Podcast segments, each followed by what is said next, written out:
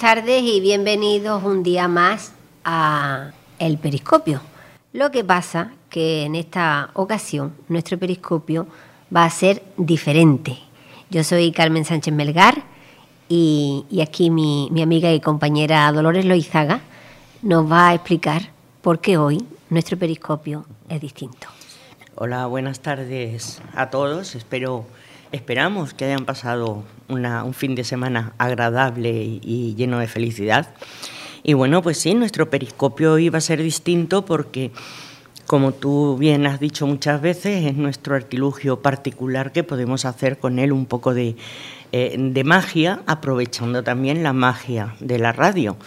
Y gracias a esto nos vamos a quedar hoy en España y vamos a ver un poco de la magia que hay en los pueblos españoles, es decir, hablar de sus leyendas, de su mitología, y eso también lo hacemos con un poquito de magia a nuestra magia de España.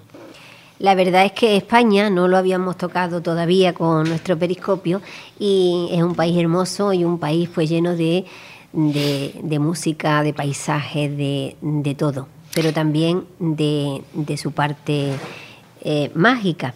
Entonces, como mm, Dolores tenía tantas ganas de, hacer cosas sobre leyendas, que bueno, de leyendas, pues todos los países del mundo tienen las suyas.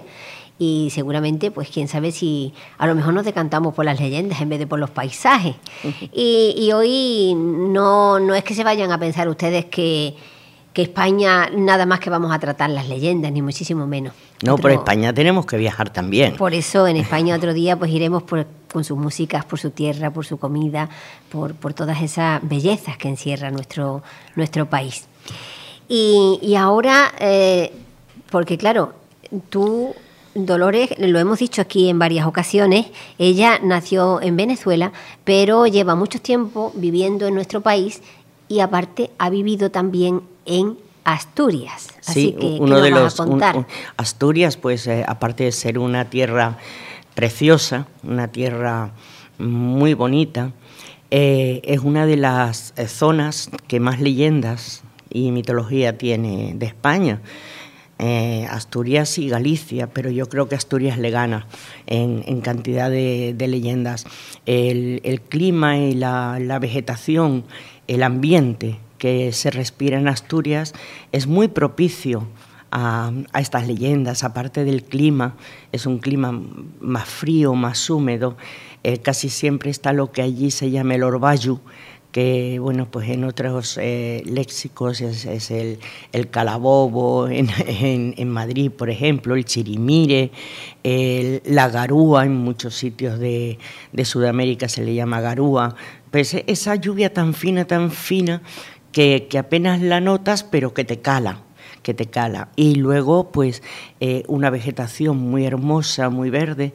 Yo lo describo para que nos imaginemos luego la leyenda en, ese ambiente, ¿no? Eh, niebla, hay bastante niebla, carreteras estrechas, bueno, tú hicimos un viaje, afortunadamente, y tú conoces, sabes de lo que... Sí, eh, hicimos un maravilloso viaje que, que, bueno, nos llegó al alma, ¿no? Sí, la eh, Por esa vegetación, por esas carreteras tan bonitas, por esa... Me encantó, me Sí, es como estar en un, en un bosque encantado, en realidad como un bosque encantado. Y bueno, pues eh, mm, imaginémonos en, eso, en esos bosques, eh, tenemos un, duendecillo, un duende, un, duende pequeñuco, como dicen allí, que es un duende pequeño, que se llama el transgu. El transgu eh, tiene apariencia humana, es muy vivaz, tiene un gesto picaresco y suele ser cojo y puede tener una mano agujereada o no tenerla, pero normalmente es cojo y tiene la mano agujereada. Esta, este, mm, eh, este agujero de la mano se aprovecha para intentar sacarlo de las casas, porque él se mete en las casas. Em, en el occidente de Asturias se le conoce como el diablo burlón, porque es que es muy travieso. Él es muy travieso, el trasgu es muy travieso. Y entonces le gusta hacer travesuras lleva, va vestido de rojo, con un gorro rojo, y eh, aparte de ser simpático y travieso, es muy laborioso. Entonces, según tú pilles eh, o según eh, esté el trasgo de buen humor o de mal humor, hace unas cosas o hace otras. El trasgo, si está de buen humor, que suele estar, si le tratas bien, pues te ayuda en las labores de la casa. Anda, mira qué bien, ¿no? Sí, sí, sí, recoge las cosas, las pone en su sitio. Yo quisiera un trasgo de buen... Yo prometo tratarlo muy bien, muy bien, muy bien. Sí, y, pero como le gustan las travesuras y las bromas pesadas, cuando está de mal humor hace trastadas también. Y, yo asimilo mucho a, cosas cotidianas como si esto yo lo dejé aquí y ahora no está. Y ahora no está. Pues eso en, en, Asturias se le achaca a un trasgo en tu casa de mal humor que te cambia las cosas de sitio, que rompe cosas de la cocina que, que nadie ha roto, que de pronto aparece algo que buscabas en un sitio en el otro extremo, que dejas algo de comida y al día siguiente no está. Ese es el trasgo cuando está glotón y le gusta hacer todas estas, estas travesuras. Oye, pues mira, ¿sabes tú que, que el martinilo, el martinilo que es también un duende muy similar que eh, está en Andalucía y en Castilla. Y también es un pequeño duende que Francisco de Goya lo dibujó en su grabado y, que tampoco es maligno, sino simplemente pues que te cambia las cosas de eh, sitio. en mi casa debe de haber muchos martinilos de estos o muchos tragos porque no veas tú que pues, no encuentro nada. Trátalos bien, trátalos bien a ver si te las vuelven a poner en su sitio. Incluso se dice que hay tragos que te, te barren la casa y todo. Oye, bien. Sí, sí, eso sería genial. Eso sería genial. pero es muy difícil, es muy difícil eh, echarlos de casa es sumamente difícil, siempre vuelve a entrar. Entonces, dicen, porque claro, todo esto son, son leyendas, que como tiene la mano izquierda agujereada, una de las cosas que hay que hacer para mm, em, echar, poder deshacerte del trasgo, es eh, mandarle, porque es muy servicial, entonces le mandas cosas que son imposibles de hacer como por ejemplo regar el suelo linace que lo recoja con la mano. Si tienes la mano agujereada, pues, pues no. o, le echas eh, semillas, pues tampoco lo podría hacer. ¿Qué pasa? Que el trasgo es muy vergonzoso y es muy eh, em, escrupuloso con su trabajo y le gusta hacer las cosas tan bien, que se avergüenza y se va de esa casa pero bueno, se le causa también un dolor, ¿no? Bueno, vamos a ponernos también en el corazón del, del, duende. Hombre, claro, claro, porque eh, hay quien le manda a traer le ordena traer agua en una canasta, en una cesta. Vea, fíjate tú, O sea, cosas imposibles para que él pues se, sienta eso, avergonzado, se sienta frustrado y se, y se vaya de, la casa. Ah, no, no, yo quiero que se quede. Yo quiero y si que tiene se quede. Que, y si tiene que planchar, que planche también. Que no nos importa, no nos importa. bueno, todo esto tenemos que mm, repetir como en todos nuestros programas y agradecer a la voz del resident que nos da la oportunidad de, de llevarles a todos eh, los oyentes en nuestros viajes, aunque en este caso sea distinto el viaje, pero que seguro que también les va a gustar y, les va a parecer entretenido este viaje. Y tú tenías, bueno, estábamos en el norte, ¿nos vamos un poquito para el sur, Carmen? Eh, pues sí, estábamos en el norte para aquellas personas que nos estén escuchando desde el extranjero y que a lo mejor no conozcan nuestro país, también como nosotras, pues nos vamos ahora al sur. Atravesamos España de, de lado a lado y nos vamos pues con una ciudad muy conocida. Sí, esa es, mundialmente conocida. mundialmente conocida que, es Granada, ¿no? Y vamos a ver pues la Alhambra y, su secreto. Eh, la Alhambra de Granada contiene pues la mayor construcción árabe de cuantas se encuentran en España. Eh, el nombre significa eh, castillo rojo y fue, le fue dado por el color de los materiales con los que se construyó. En el conjunto de los palacios que forman esta maravilla arquitectónica existen detalles eh, normalmente inadvertidos por el visitante que encierran muchos enigmas. Pues mira, el, primer error que se comete, que ah, de forma popular decimos que la Alhambra es un palacio, cuando en realidad no es solamente un palacio, sino que es un grupo de, palacios. En el último, el último de los reyes árabes, Boabdil, fue el encargado de entregar la Alhambra y las llaves de la ciudad a los reyes católicos. Y con este gesto, pues finalizaba eh, una, una etapa, ¿no? Entonces hay pues leyendas sobre Boabdil, pues sobre la silla del rey moro, que dice que era donde él se iba eh, en el monte a, meditar, digamos, sobre los problemas que, había en, la ciudad. También hay otro sitio que se llama el Suspiro del Moro, que es pues cuando se vuelve hacia Granada y, y empieza a llorar. Y lo de la mano de la puerta, que dice que cuando la mano que está en la puerta de entrada a la Alhambra alcanza el suelo, recogerán las llaves que guarda el tesoro. No sé si tú eso lo sabías. Dice que es poco probable que se puedan alcanzar las manos, pero bueno, ahí está, ahí está la leyenda, ¿no? Bueno, vamos con las inscripciones reveladoras que hay por todas las paredes. Dice, la mayoría, la mayoría de los esoteristas, eh, no cabe duda de que la Alhambra es uno de los lugares más mágicos de toda España, ¿no? y porque se trata de un emplazamiento que acumula conocimientos de, numerosas culturas. Pues bueno, en Granada pues tuvieron los íberos, los hebreos, los fenicios, romanos, visigodos, árabes. Eh, e indudablemente cada uno fue dejando su, su, granito de arena. Así pues, en toda la Alhambra pues reposan toda, todos estos estratos históricos. Y bueno, pues dice que algunas de las inscripciones que se pueden leer allí, como por ejemplo bajan a mí todos los astros del zodiaco. Eso está escrito allí. Nos sugiere clave astrológica. Y este fragmento de un poema de Ibn al-Jabi indica que la astrología estaba muy presente en el recinto, sobre todo en el patio de los leones. Porque otra inscripción, situada en el pórtico principal de la justicia, aclara y dice, permita a Alá que por esta puerta prospere la ley del Islam.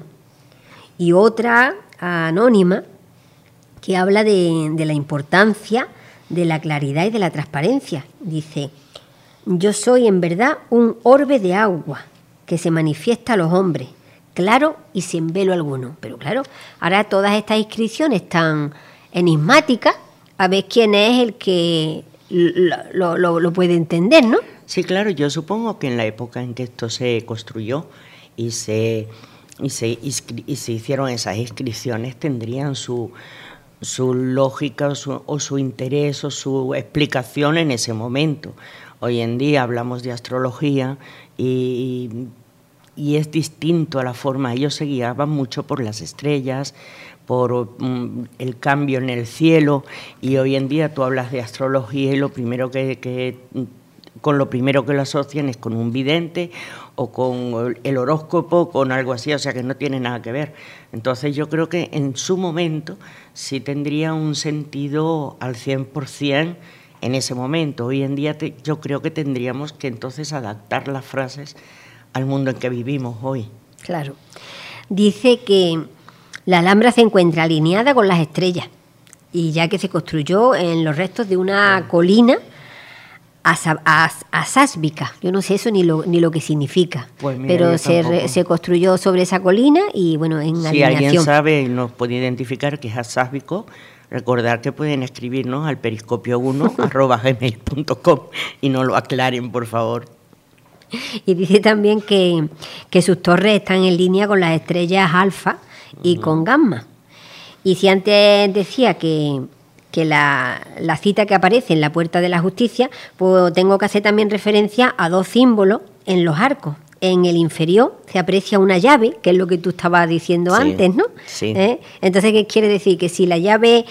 Mm, eh, ¿Qué es lo que es lo que tú has dicho? Que si la llave... Bueno, yo lo que recuerdo, porque esto yo lo recuerdo del libro de Washington Irving, de Cuentos de la Alhambra, que cuando la mano alcance a la llave, o sea, cuando se junten la mano y la llave, entonces eh, se podrán abrir los, eh, las puertas, supongo, no me acuerdo, del tesoro, de los tesoros que tiene escondido la Alhambra. Porque dice que esta llave representa a las puertas del espíritu y es la llave que dice el Corán el rey David entregó a Mahoma. Esa es, la, explicación mágica que como en todo hay varias leyendas, luego veremos, eh, al final veremos una leyenda que hay, pero que tiene distintas formas de, contarse, ¿no?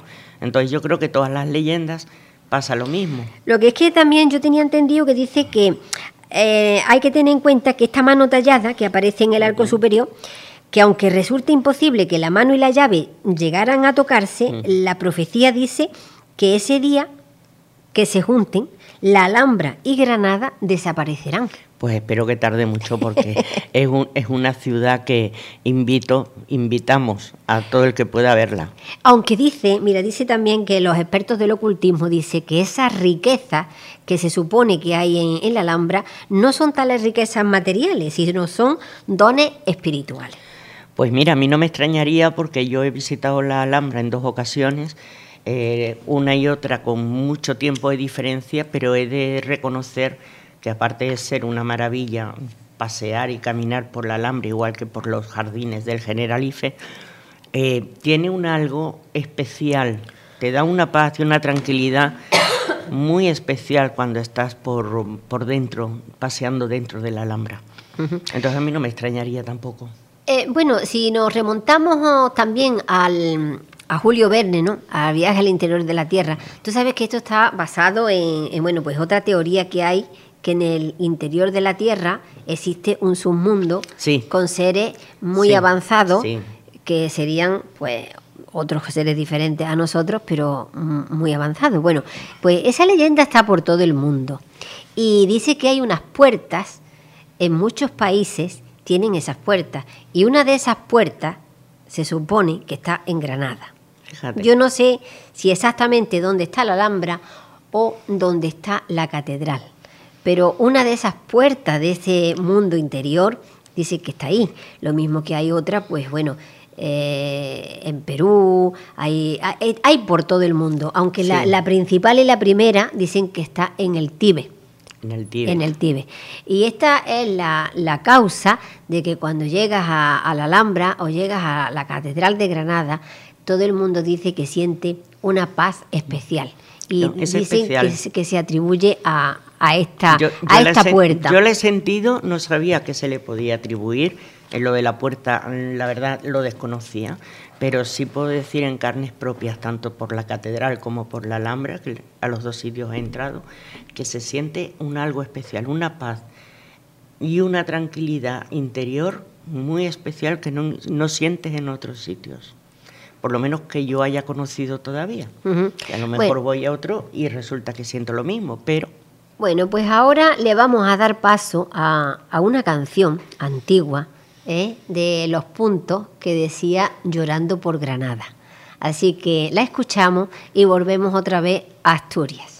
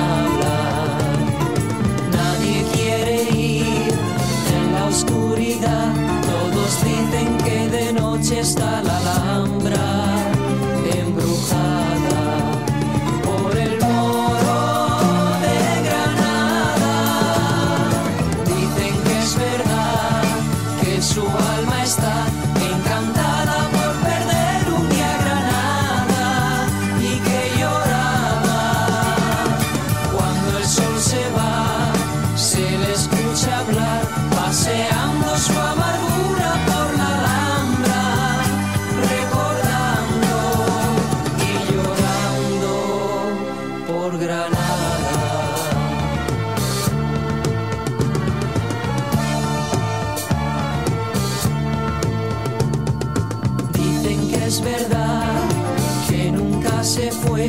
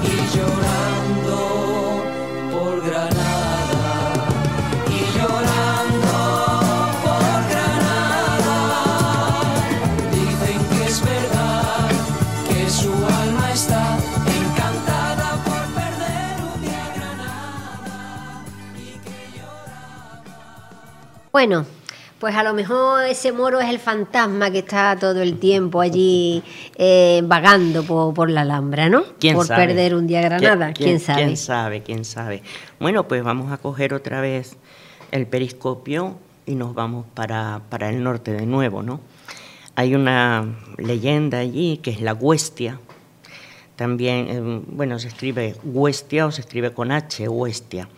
Es lo mismo, se le llama la buena gente también es conocida como la Buena Fuente o la Santa Compaña. Eh, esto es un, una procesión. Acordaros que he dicho el ambiente de niebla, de, del chirimiri, de, la huilla, entre árboles y tal, pues esto es una procesión de almas en pena. Entonces, bueno, creamos o nos creamos después de oír esto. Estamos en un sitio parecido, se nos para el coche y sinceramente que entra así como un poquillo repeludo. sí, es una, van en procesión y están relacionadas con la muerte. Eh, son espíritus de gente que ha fallecido y que piden sufragios por su eterno descanso o eh, que se le cumplan ciertas promesas que en vida no sé, alguien se las hizo y no se las cumplió en el mismo sitio donde se hicieron esas promesas. Tiene mm, mm, mucha, eh, ¿cómo te diría yo? Tiene, tiene muchas alternativas esta mm, comparsa, digamos, este, esta procesión. Esta procesión. Eh, dicen que si una persona ve un alma en pena, está presagiando su muerte. O sea que más vale no verla. no verla, exactamente. Excepto, excepto fíjate, eh, los, em, los vedorios, que son mm, gente privilegiada, que aunque la vea no muere, pero mm, el haberla visto le da la capacidad, digamos, o la, eh, el poder de eh, ellos em, vaticinar la muerte de otra persona. O sea que ellos van, digamos que lo ven por adelantado, ¿no? Exactamente, exactamente. Van en dos filas y llevan en la mano o, bien eh, cirios encendidos, velas encendidas o huesos que han sido desenterrados encendidos. Entonces cuando eh, dice que, que visitan las casas donde hay un enfermo que está muy grave y entonces esta, esta, me dado por decir comparsa, esta procesión da tres, tres vueltas a la casa, muy despacio, llevando un ataúd vacío. O sea que como si estuviesen esperando allí ya. No, es que están esperando a la tercera, a la tercera vuelta que le dan a la casa, la persona enferma muere. Y entonces aparece su físico retratado en el ataúd vacío que llevaban. Inmediatamente esta procesión desaparece y vuelve de donde había salido, que puede ser dos sitios, o cementerio o la iglesia. En ese momento ellos vuelven, los perros con los aullidos anuncian, digamos, que ha habido un fallecimiento y suenan las campanas solas. Nadie las toca. No vea, qué miedo. Suenan las campanas. Sí, sí, sí, la verdad es que eh, y bueno, pues luego tienen, eh, a partir de ahí, eh, la ronda de esta procesión suele durar siete noches. Y durante esas siete noches se oyen cánticos tristes, donde en la procesión se ve la figura de la persona fallecida. Pero si ves a un vecino que va en ella, el vecino va a morir. Va a morir también. Es un mm. presagio de Qué barbaridad. O sea que, y dicen, bueno, hay un, dicho que dice que si alguien sale al paso de la, de la huestia, que no es que se lo encuentre, sino que va a ella, pues uno de los fantasmas, digamos, estos estas almas en pena, le da un estacazo y le dice, anda de día, que la noche es mía. o sea que, no le hace gracia que vaya en no, busca no, no, de, no, no, ninguna gracia. bueno, Asturias ya hemos dicho que es una de los de las ciudades o la ciudad que más eh, mitología y leyendas tiene, entonces vamos a, dejar paso a otras. Y mm, recordar que bueno tienen las sanas el basiliscu, el surniciu, el ñuberu, como veremos en Asturias. Bueno, el basilisco, sí, el basilisco ese también está en otros lugares de, España. Es que en realidad eh, yo creo que todas las leyendas en el mundo Además, ese tiene que ser con un genio espantoso, porque dice, no vea, mm, se ha puesto como un basilisco. Y yo tengo entendido, el, bueno, el basilisco yo lo que he visto en los reportajes es que se pone como en dos patas, como un lagarto o algo así, y corre muy rápido. Pero dice que salió del huevo de una gallina, pero que ha sido incubado por una serpiente o no sé cómo es. Tiene que ser una cosa rara, porque es que el animalito pobrecito mío es bastante rarito. Ahora, ¿dónde nos vamos? Bueno, seguimos en, Granada y esto no es una cosa que, yo voy a descubrir ahora, ¿no? Porque es el famoso fantasma de, la Diputación Provincial de Granada. Eso pues es muy conocido y yo creo que en todas las agencias turísticas, los que vienen de visita a Granada, a todo el mundo que pasa por el edificio de la Diputación, pues se les dice cuál es la leyenda. Pues, y es que eh, el solar que ocupa la Diputación Provincial de Granada, pues posee tras de sí un inquietante pasado, ¿no? Primero fue un palacete árabe, después se transformó en convento, un convento parroquial de la Magdalena, y dicen que con un cementerio privado. Así que mira tú el edificio, la, historia que tiene. Al parecer, un incidente obligó al traslado del, del convento a otro lugar.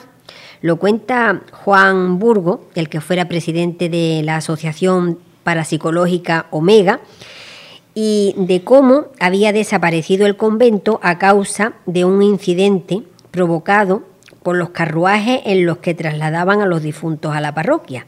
Antes de llevarlos al cementerio, al desbocarse los caballos en la angosta calle de Mesones, matando a varios transeúntes, por lo que el gobernador Mendizábal decidió trasladar el convento a, otro lugar de, Granada.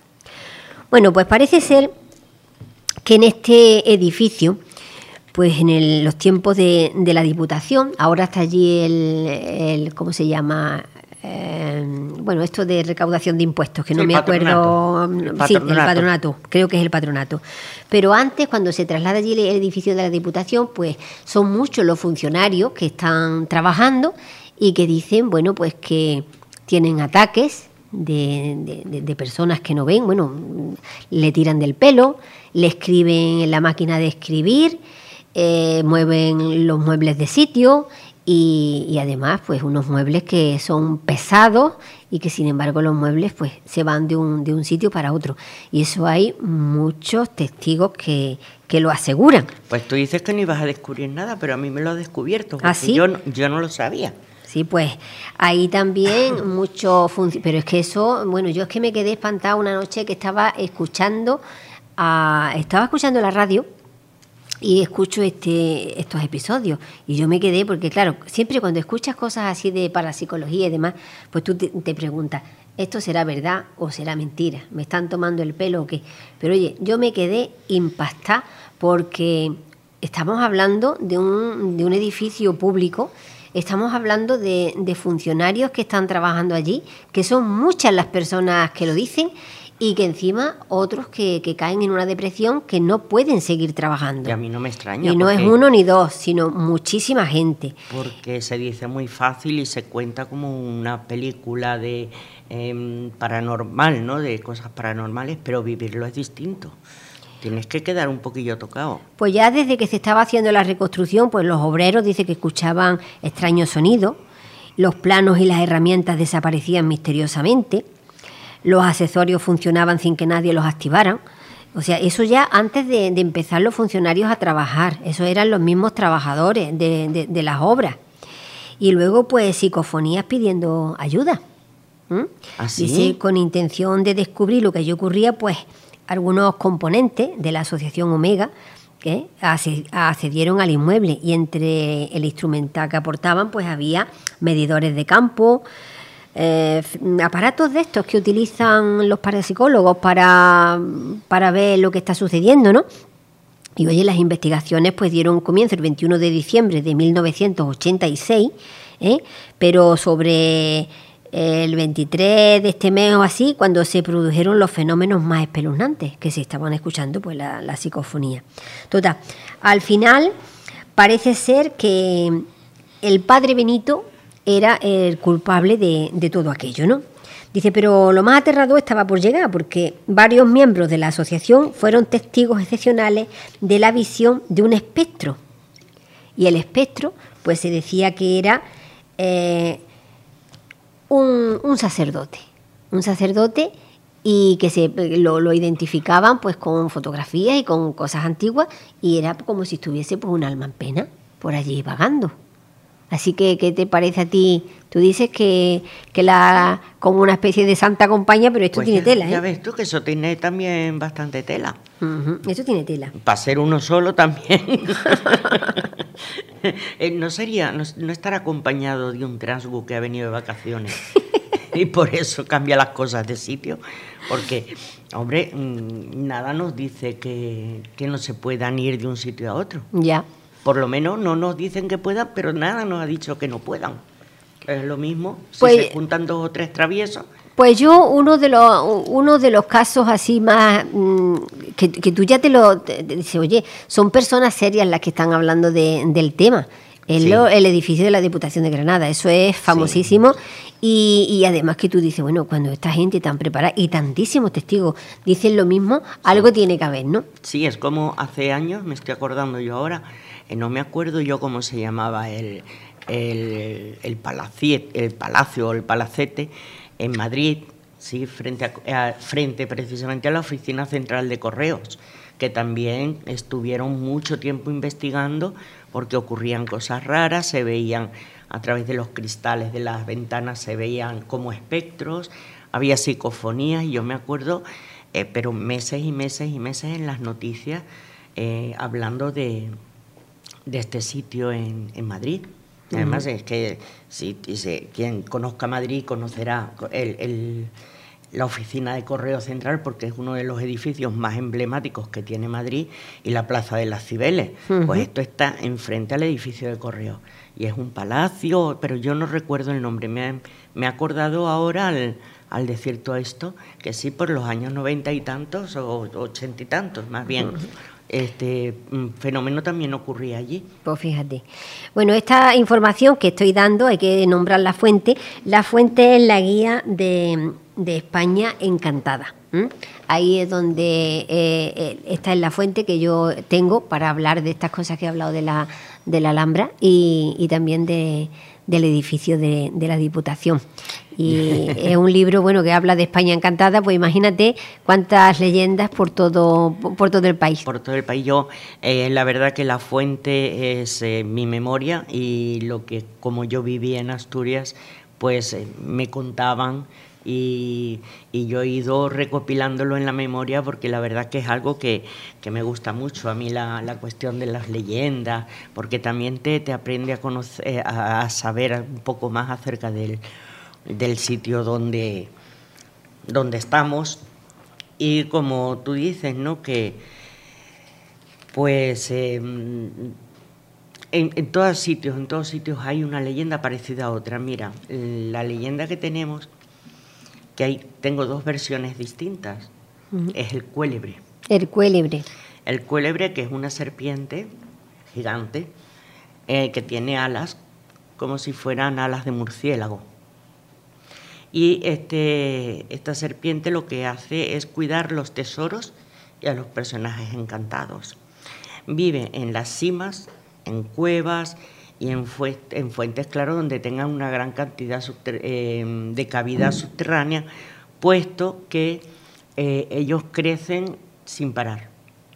Es una serpiente que va creciendo, que va nunca para de crecer.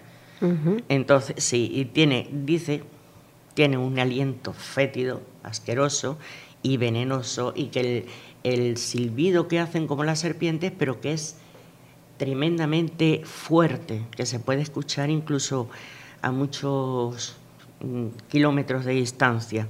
Eh, devora personas y animales y eh, tiene el cuerpo lleno de escamas tan duras o más duras que el hierro, que eh, no puede penetrar ni una bala. O sea que eso en la, leyenda nórdica prácticamente sería como un dragón.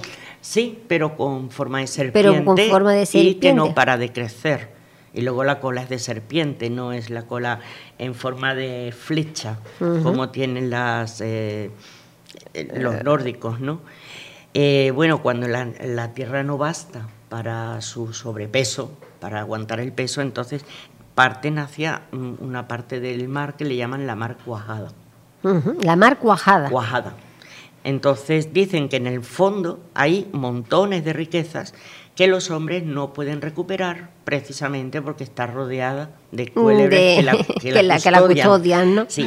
Y entonces eh, es lo que hablábamos, ¿no? Esto es semejante al mito griego del dragón que custodiaba las manzanas de oro del jardín de las Hespérides, que eh, el robo de, esa, de ese tesoro constituyó uno de los doce trabajos de Hércules. Como eso me recuerda la, la, revista Hércules, ¿no?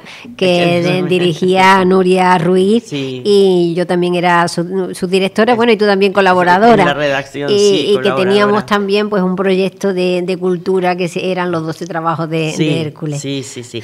bueno, pues esta historia, esta historia eh, tiene una eh, o sea, esta leyenda tiene otra versión. A mí esta otra versión, pues, mm, me, gusta un poquito más, la verdad. Eh, se dice, porque esta está en la, en la playa de San Lorenzo, que está en Gijón, Gijón, dicho en asturiano, una playa preciosa, que tú la conociste, caminamos por toda la playa, pues hay una cueva en, ese cabo. En ese cabo hay una cueva frente a la isla de la Fontica, que hoy en día es conocida como la isla de la Tortuga por la forma que tiene de, tortuga. Bueno, pues un cuélebre tenía atemorizado a todos los pescadores de Cimavilla. Destruía las lanchas, los aparejos, todo, todo con lo que ellos pues se ganaban la vida y tenían el sustento diario. Entonces, eh, estos eh, playos, como le llaman, que son los pescadores, ahí se le llaman playos, eh, pidieron ayuda porque estaban cansados de perder todas las herramientas. Todas las herramientas, no poder. Y le pidieron ayuda a Gorín, que era un ermitaño que moraba en el Pico del Sol, el Pico del Sol. Él se ofreció a dar muerte a la bestia, el mm. ermitaño, pero a cambio los playos tenían que alimentarle durante el resto de su vida. Y bueno, pues ellos accedieron. Y este Gorín escogió a Suana, que era una joven de 15 años. La joven acompañó a Gorín hasta la cueva del Cuélebre. En la entrada, eh, Gorín, el ermitaño, llamó al Cuélebre y cuando éste se acercaba, lo que hizo fue quitarle la faja esa antigua que se llevaba encima de los vestidos, le quitó la faja a Suana, que ceñía la cintura y se la tiró a la cara al cuélebre. Y el cuélebre, pues, se, la comió, quedándose dócil y amansado.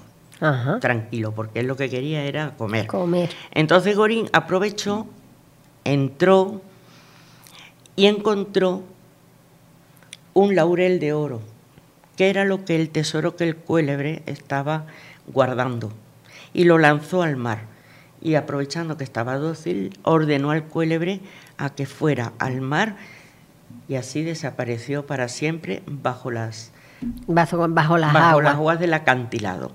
A partir de ahí, los pescadores cumplen con su promesa llevándole alimento al ermitaño todas las semanas.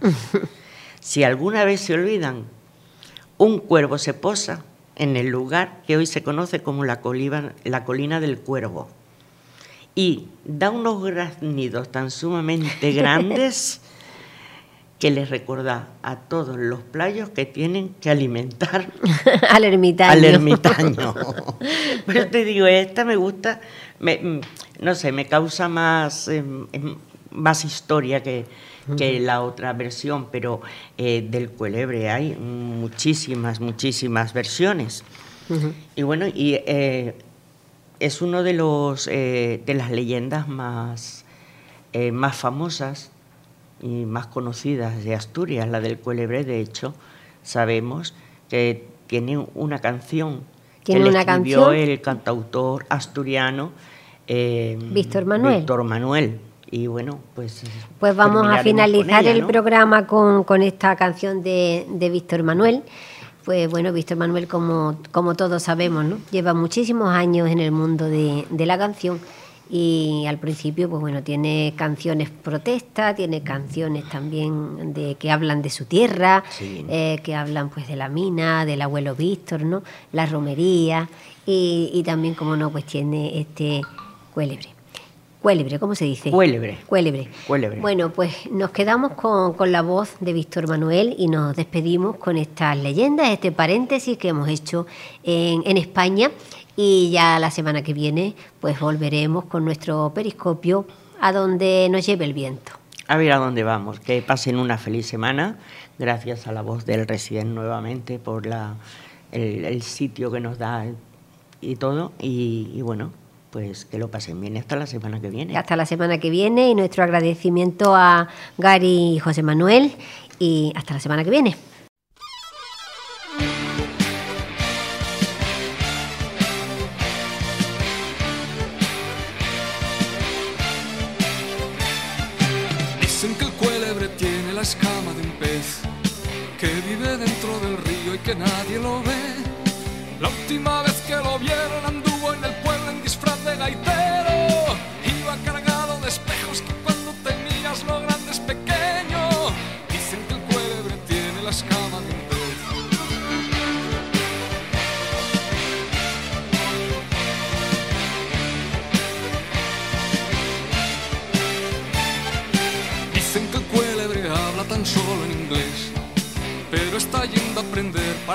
Del revés